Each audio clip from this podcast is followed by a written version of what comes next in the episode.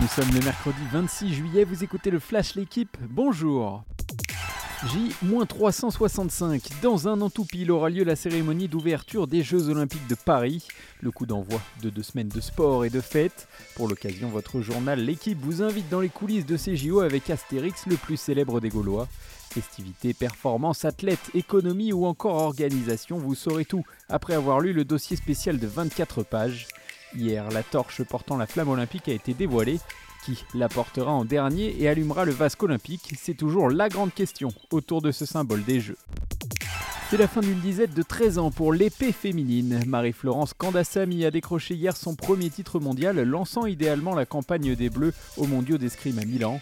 En dominant en finale 15-12, l'italienne Alberta Santuccio, la parisienne de 32 ans, a succédé à Maureen Nissima, sacrée en 2010, un titre qui lui ouvre des perspectives à un an des JO.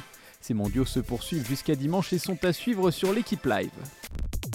Va-t-il se parer d'or pour la deuxième fois en trois jours au Japon? Léon Marchand s'est qualifié hier pour la finale du 200 mètres papillon des championnats du monde.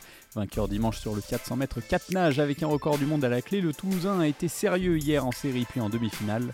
Vice-champion du monde en titre sur cette épreuve, le nageur de 21 ans a une vraie carte à jouer ce mercredi pour s'emparer d'un quatrième titre mondial depuis le début de sa carrière. Sans Messi parti, sans Mbappé puni et sans Neymar blessé, le Paris Saint-Germain a peiné. Hier, face à Al Nasser, l'équipe de Cristiano Ronaldo, le PSG n'a pu faire mieux que 0-0 en match de préparation. Une rencontre pas très emballante où le seul point positif fut les prestations de ces jeunes. Prochain match vendredi contre le Cerezo Osaka. Sachez par ailleurs que le Panathinaikos a pris une option pour retrouver Marseille au troisième tour préliminaire de la Ligue des Champions en s'imposant 3-1 hier soir contre Dnipro. Merci d'avoir écouté le Flash l'équipe, bonne journée